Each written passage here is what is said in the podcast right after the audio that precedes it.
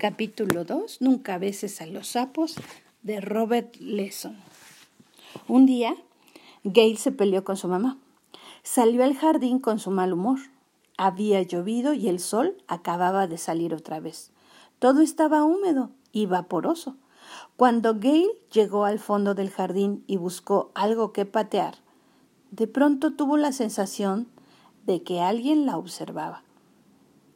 Entonces lo vio sentado bajo una hoja, los ojos como platos mirándola fijamente, inhalando y exhalando.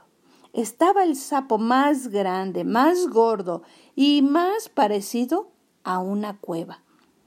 Durante un instante o dos se miraron y luego el sapo habló. Dulce dama, por favor apiádate de mí. ¿Qué qué? Dijo Gail. No tenía la intención de ser grosera. Su madre siempre insistía en que debía decirse mande usted, pero le salió así. Ten piedad de una pobre criatura en desgracia, dijo el sapo. Gail se acuclilló y con cuidado puso su cara a unos centímetros del sapo, pero éste no se movió. En vez de hacerlo, volvió a hablar. Mi historia, dijo el sapo es larga y triste. Pero Gail no quería esperar, sabía lo que tenía que hacer, frunció los labios y le plantó un gran besote al sapo. Hubo un ruido repentino, como el sonido de una bolsa de papel inflada que explota.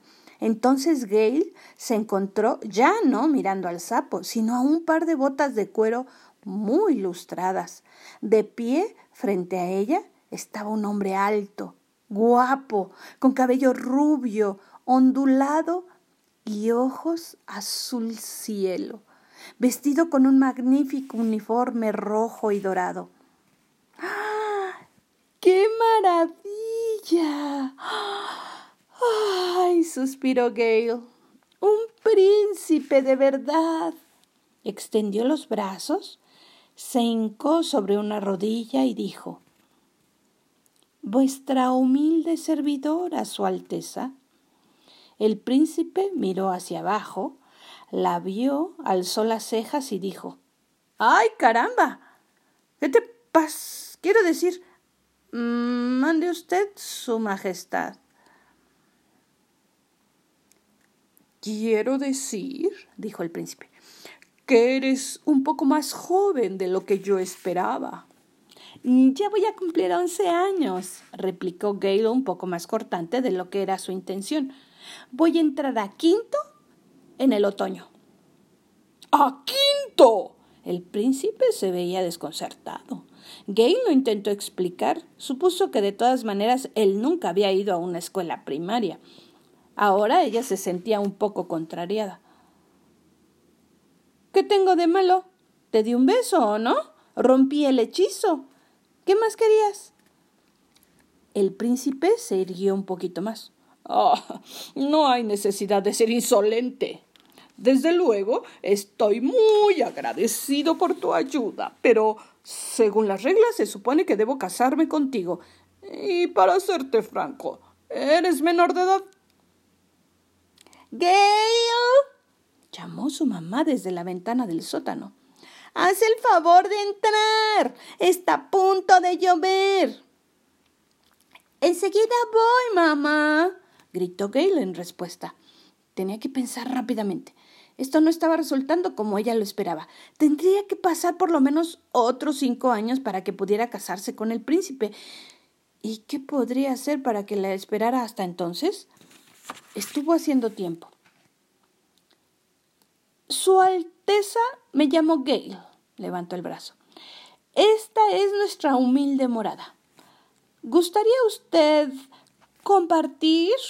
Trató de recordar lo que iban a cenar y cuál sería su denominación elegante. Ah, ¿Hamburguesas de pescado? Ay, no.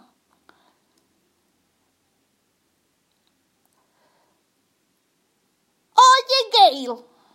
Gail brincó del susto. Su madre estaba justo junto a ella. Durante un momento, Gail pensó que el príncipe se volvería invisible. pero no tuvo tanta suerte. ¿Y este quién es? ¿Y por qué está disfrazado? ¿Busca una habitación?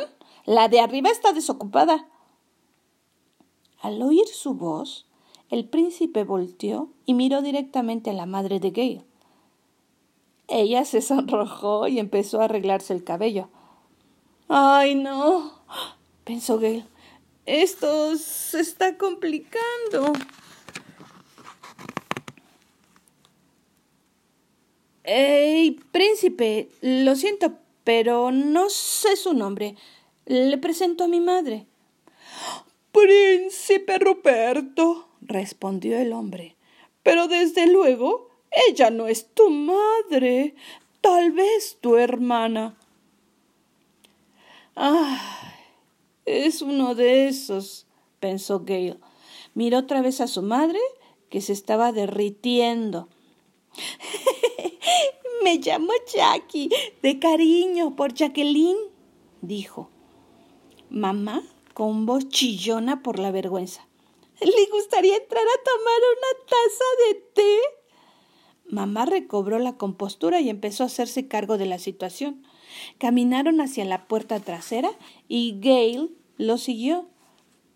Esto no estaba resultando en lo absoluto.